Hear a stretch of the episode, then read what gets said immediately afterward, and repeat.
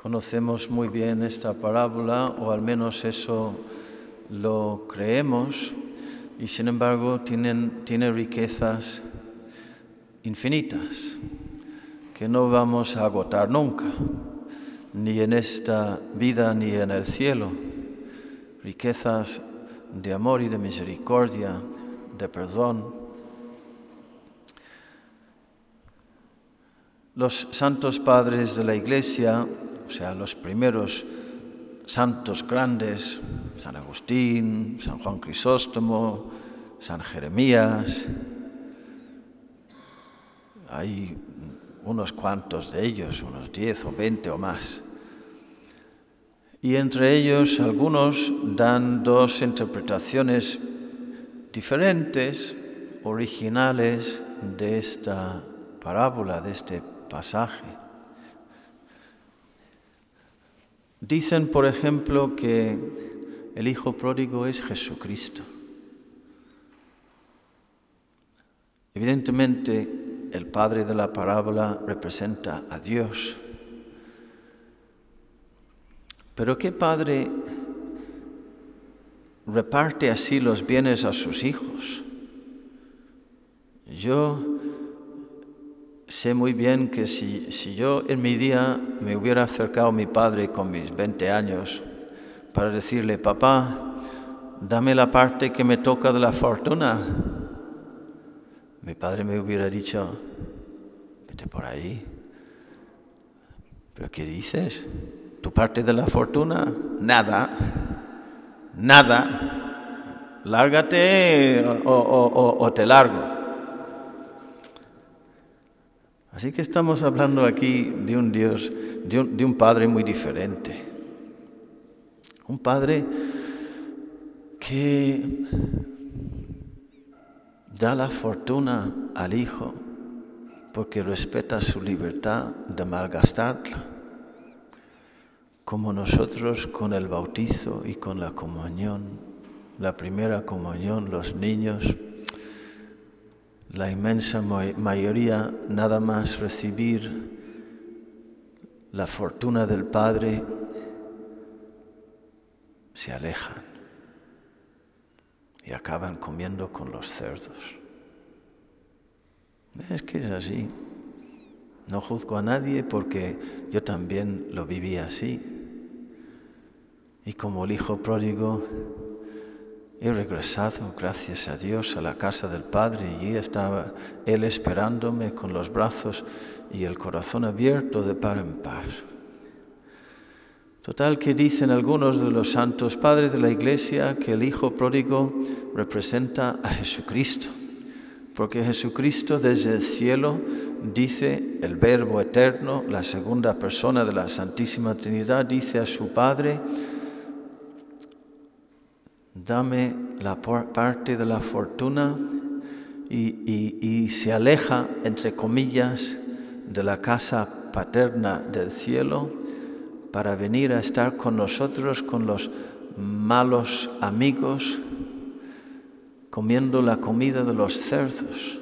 O sea, Jesucristo ha entrado en el misterio del pecado humano, en el misterio de la iniquidad y la rebeldía y el egoísmo humano hasta el despojamiento, no digo total, porque nunca dejó de ser Dios. Y sin embargo, mira cómo se revistió de las, de las porquerías del, del ser humano para dejarse clavar en una cruz pagando el precio. Tomó sobre sí todos nuestros pecados. Es el Hijo pródigo que no calcula, que derrocha, que su generosidad es una locura. Y luego la otra interpretación de San Agustín y de otros leen y meditan esta parábola y dicen, aquí hay algo que falta. Parece que nadie sufre, nadie muere. A ver, a ver, es una misericordia demasiado fácil para que haya tanta misericordia, tanto perdón, tiene que haber una víctima, tiene que haber alguien o algo que pague el precio de la justicia. Y, no parece, no, ah, sí, sí, sí, sí, sí, sí parece. El ternero cebado es el que tiene que morir.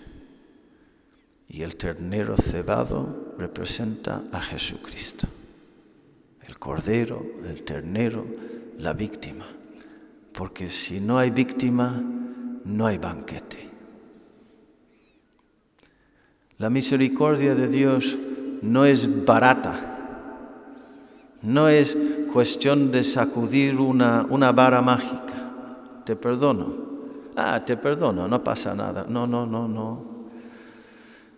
Hay un precio y hay que pagarlo y lo paga Jesús.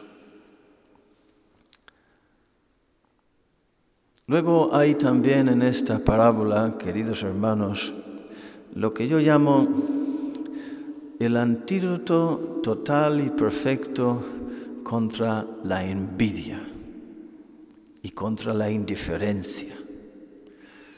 Contra la envidia cuando nos creemos, miramos a los demás como el hijo mayor que no quiere entrar en el banquete y que dice, ese hijo tuyo, que ha estado por ahí con malas mujeres, malgastando la fortuna. El ternero cebado y yo ni un cabrito. La envidia, la dureza de juicio, la dureza de corazón. Ese hijo tuyo, dice a su padre. Hay algo muy feo allí. Podemos ser a veces nosotros así, tenemos también ese pecado. Mira, tenemos los pecados del hijo pródigo y los pecados del hijo mayor. A lo mejor no hemos llegado a, tantos extremos gracias a la gracia de Dios, pero como tendencias a veces consentidas está ahí todo. Y digo que tenemos el antídoto en la respuesta del Padre porque le dice, hijo, en primer lugar diciéndole, hijo, no, no dejas de ser mi hijo, yo soy tu padre, te amo, hijo.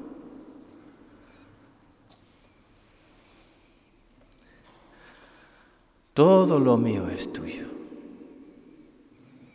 Todo lo mío es tuyo. Siempre todo lo mío ha sido tuyo. ¿No te has dado cuenta? Estás mirando tanto a tu hermano que has dejado de mirar a mí y, a darte, de, darte cuenta de, de, cuánto te amo y que, cuánto te doy. Todo lo mío es tuyo. No te he negado nunca nada. Este hermano tuyo, que no es solo hijo mío, también es hermano tuyo. Lo hemos recuperado y tenemos que celebrar un banquete y alegrarnos, porque estaba muerto y ha revivido, estaba perdido y lo hemos encontrado, y ahí está también el, el antídoto contra la indiferencia son mis hermanos. Pues nada más, queridos hermanos, ¿qué sacar de todo esto? Yo también estoy llamado a pagar el precio con Cristo. Estoy llamado en primer lugar a confiar en la bondad de mi Padre Dios, en, no, no caer nunca en la trampa de verle como un Padre duro, que me rechaza. Nunca, nunca, nunca. Esa es la mentira más terrible y más eficaz del diablo. Por, por, por, mucho mal que hayas hecho, de cualquier tipo, tu Padre Dios siempre te espera con, con anhelos de tu regreso y de tu confianza, confianza de niño en Él, siempre, siempre, siempre. Pero después te pide unirte a su Hijo Jesucristo para ofrecer tus sufrimientos, para abrir también tú tu corazón a las necesidades de tus hermanos, para sufrir con ellos, para, pagar el precio, para que ellos puedan también participar en el banquete celestial. Que así sea.